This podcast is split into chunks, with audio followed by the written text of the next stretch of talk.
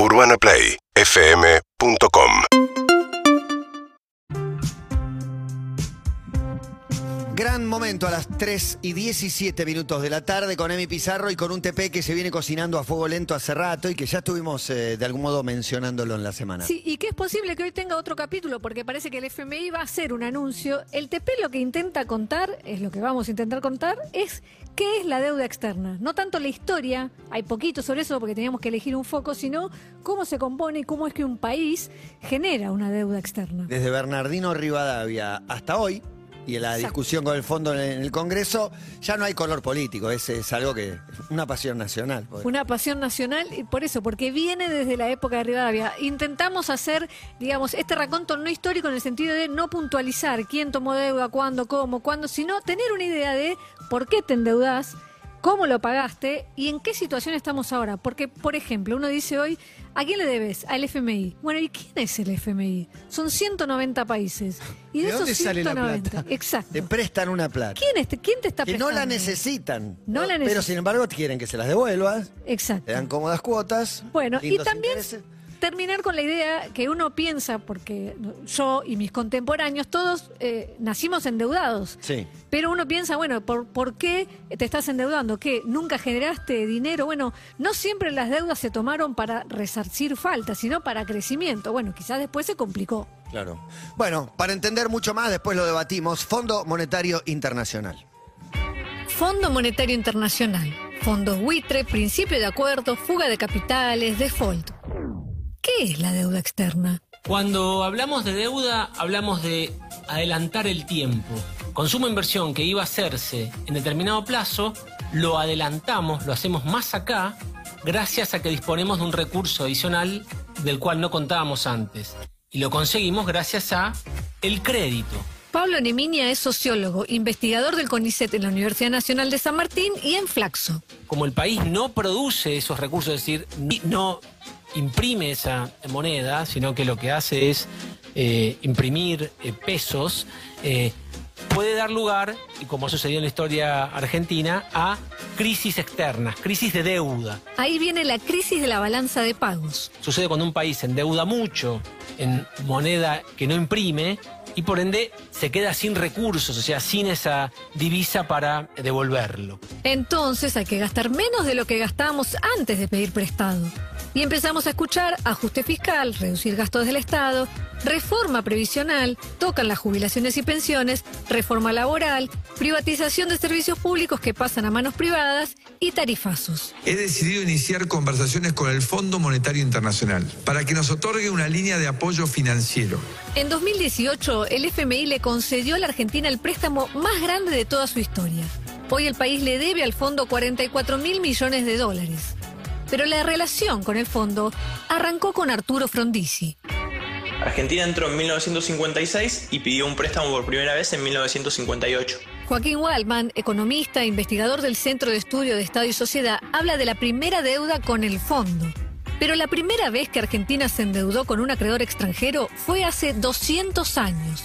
Cuando Rivadavia pidió un préstamo para la realización de obras con la empresa Baring Brothers. Desde ese entonces, a lo largo de prácticamente toda su historia, el Estado en muchas ocasiones pidió deuda tanto para realizar obra pública como para pagar gastos corrientes por encima de sus ingresos, para pagar deudas anteriores o para financiar necesidades de dólares de importaciones. Queridos argentinos, los esfuerzos de este año dieron sus frutos. Hay tres tipos de acreedores con los que un país puede endeudarse en otra moneda. Unos son los privados, Fondos de inversión o bancos que compran títulos públicos, bonos, para tener en sus carteras o luego negociar. y por el otro lado, los públicos. Acreedores oficiales bilaterales, es decir, otros estados que le prestan a un estado. Deuda directa entre países. Y después hay un tercer tipo que es la deuda oficial multilateral, que es aquella que un estado soberano tiene con organismos multilaterales, que pueden ser el Banco Mundial, el Banco Interamericano de Desarrollo y por supuesto el Fondo Monetario Internacional. Según el acreedor, la deuda se resuelve distinto. A los fondos de inversión privados se les puede ofrecer una reestructuración. El país hace una oferta, los acreedores hacen otra oferta, hay un diálogo y finalmente se alcanza un consenso por el cual se canjean los títulos que tienen en, poder los acreedores por otros títulos, usualmente con más largo plazo, con diferente tasa de interés. Con los acreedores públicos, Hay un proceso de diálogo para evitar un conflicto diplomático. ¿cuán grave puede ser? ¿De quién estamos hablando? El Fondo Monetario está integrado por 190 países, es de las instituciones internacionales más grandes en términos de de membresía. Y hay países y países. Acá dame de nuevo el pianito ese de miedo. A diferencia de organismos como las Naciones Unidas, donde un país es un voto, en el Fondo Monetario, al igual que otros como el Banco Mundial, hay voto calificado. Cuanto más alta es la cuota del país, mayor es el poder de voto. Si bien en el directorio están todos los países miembros, el Reino Unido tiene el 4% de los votos, igual que Francia. Alemania un poco más del 5, China el 6, Japón 6,1 y Estados Unidos el 16,5%. Tener más del 15% implica tener poder de veto. Las decisiones trascendentales requieren el 85% de los votos. Cuando un país entra en crisis financiera y su capacidad de pago entra en duda, Los privados dejan de, de otorgarle crédito a el país y los bilaterales empiezan a reducirlo ese crédito. La única ventanilla de dólares que queda disponible, entonces, la única ventanilla de financiamiento duro que queda disponible es la de los multilaterales. Dame el pianito. Otra vez. Cuando no puede pagar, refinancia la deuda. Abre un nuevo acuerdo que reemplaza el anterior. ¿Y quién le presta? El propio acreedor reconoce la necesidad de que el país no pueda hacer cargo de las deudas y otorga un nuevo crédito que ayuda a cancelar el previo. Es decir, lo que entra por una ventanilla sale por la, por la otra. Pero ese nuevo crédito tiene un plazo de repago más largo. Incorporados ya al plan Brady que nos da enormes facilidades para el pago de la deuda externa. Esto quiere decir que vamos a pagar la deuda externa con crecimiento y con desarrollo. ¿Qué se busca en un refinanciamiento? Una nueva manera de pago con a veces quita de la deuda, a veces cambio de los plazos o de las condiciones, se conocen como defaults. ¿Defaults más recientes? Uno parcial en el año 2014 Cuando la Argentina no consiguió acordar con los holdouts, los llamados fondos buitre, y en el año 2019 que se resolvió con la reestructuración del año 2020. y el señor default, 2001. En primer lugar, anuncio que el Estado argentino suspenderá el pago de la deuda externa. ¿Qué se le reclama al FMI en este último préstamo? Prestó mucho con muy inciertas condiciones de repago de esa deuda en dólares. Y además, esos dólares que prestó el Fondo Monetario no se tomaron las medidas necesarias para evitar que se fugaran. Esos dólares que prestó, Por una parte se usaron para cancelar deuda con privados y otra parte se usó para financiar fuga. ¿de qué hablamos cuando hablamos de fuga? Individuos o empresas radicadas en la Argentina que cambian pesos por dólares, sin ningún fin específico. ¿Que los manden al exterior? No, no. Alcanza simplemente con que individuos o empresas argentinos adquieran dólares y los atesoren en su casa, usualmente en el colchón. Desde fines de los años 90, el FMI planteó No prestar indiscriminadamente y prestar solo antes de una evaluación en términos de la capacidad de re- repago de la, de la deuda. y también El Fondo Monetario empieza a aceptar lo que antes era una palabra prohibida, que son los controles de capital. Y es, yo puedo prestar y tengo que generar algún tipo de mecanismo que evite la fuga rápida de esos dólares. Ninguna de esas dos cosas se cumplió en el acuerdo que firmó el Fondo Monetario con el gobierno de Cambiemos. No se pusieron controles de, cambios y se demoró de forma muy desaconsejable, muy costosa para la Argentina, una reestructuración de deuda con los privados. Hoy en día no hay inversores dispuestos a prestarle dólares al Estado. Por eso el gobierno solamente puede tomar deuda en pesos o con préstamos bilaterales con instituciones internacionales. el informe ya estaba listo, pero la intriga me pudo. Quería saber cuánto tiempo habíamos tardado en devolver lo que pidió Rivadavia y la llamé a Noemí Brenta, economista e investigadora de la deuda argentina. Tardamos más de 100 años en cancelarlo porque en, en el medio, eh, ¿no? desde 1824, la historia argentina ¿no? atraviesa periodos muy críticos. Hola. Hola, Emilce. Soy vos. Soy yo, pero soy vos. Pero en 2122. Escúchame rápido. Después te explico. ¿Tenés 44 palos? Yo te juro que ganamos todos si me los das. Pucha, que parece que va para largo. Aparte, con 44 palos en ese año te compras dos alfajores. Olvidate. Lo, sabe- lo sabemos todos. Y no le dieron intereses, siguen siendo 44 palos. Bueno, lapidario, eh, triste, ¿no? Sí. Es una historia, es un loop en el que, en el que seguimos embarrados, metidos y no podemos salir. Para mí lo más lindo de- del informe, lo más lindo, lo, lo- lo mejor que tiene el informe es darnos herramientas también a la hora de, de- de- de lo que decimos cuando hablamos del fondo. Cuando decimos la fugaron, normalmente no creo que todo el mundo sepa lo que fugar. Yo no- nunca lo tuve muy claro. Así que me, me parece que es muy didáctico poder entender eso. Y sacarla otro- del sistema. Sí. Sacarla del sistema. y por otro lado me parece muy revelador el final con lo de 100 años en devolver esa primera deuda. deuda. Eso implica que vamos a estar siempre en un ciclo de deuda, a menos que suceda un milagro. Sí, Hemos tenido momentos sin... No, hubo el, mom- el momento Sí. Néstor Kirchner de con desmarque de deuda y quedar solo, que yo me acuerdo haberlo criticado cuando, cuando fue, después dije, pará, pero entonces la guita nuestra es para nosotros, la podemos usar, no tenemos que pagar. La verdad que no, no parece tener contra. Parece lo más valioso, lo mejor que te puede pasar es Pero eso. estar desendeudado también eh, fue una oportunidad para, para el gobierno de Cambiemos para tomar deuda, que si vos la usás bien es, es valioso. O sea, Sí. si vos llenás de infraestructura y de cosas, digo, y, y haber heredado un gobierno sin deuda les posibilitó que le den mucha plata. Ahora, que sea todo tan laxo como para que no estén los controles para evitar fuga, me parece terrible en una, en una instancia tan dura, tan difícil como esta.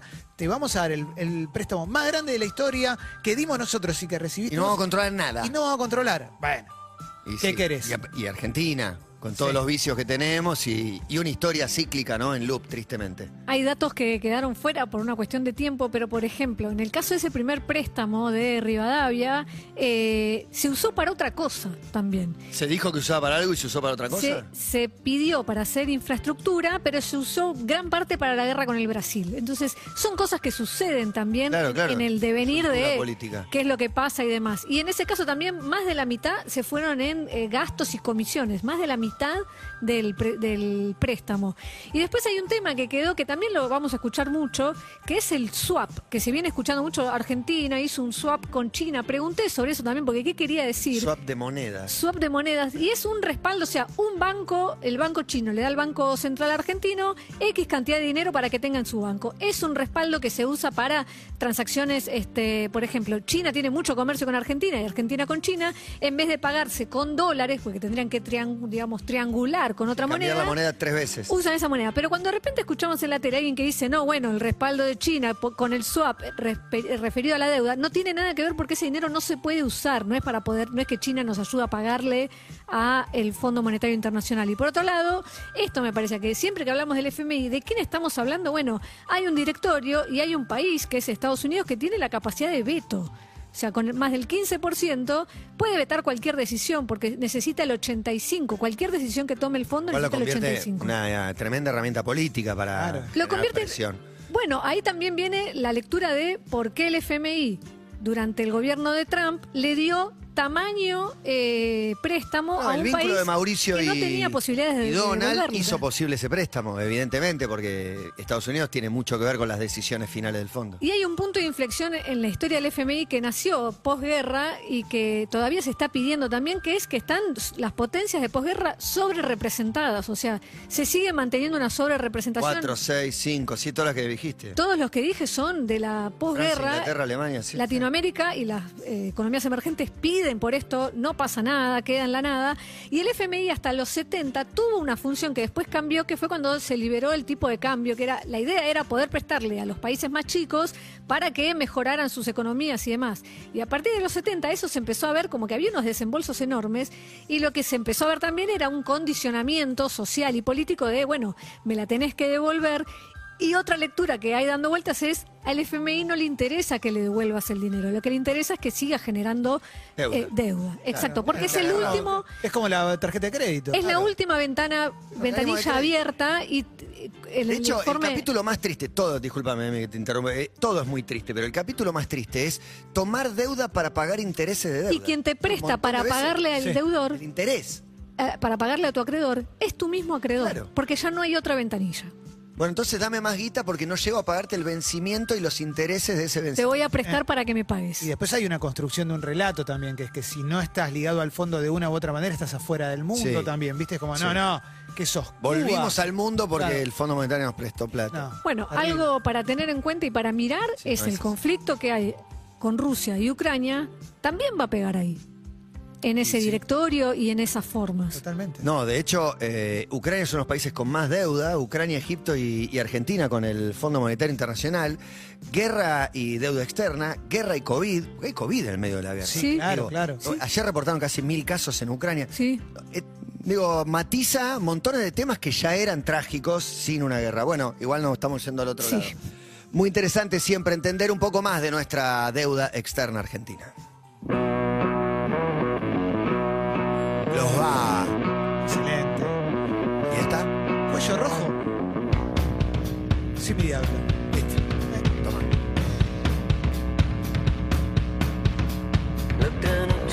Seguimos en Instagram y Twitter. Arroba Urbana Play FM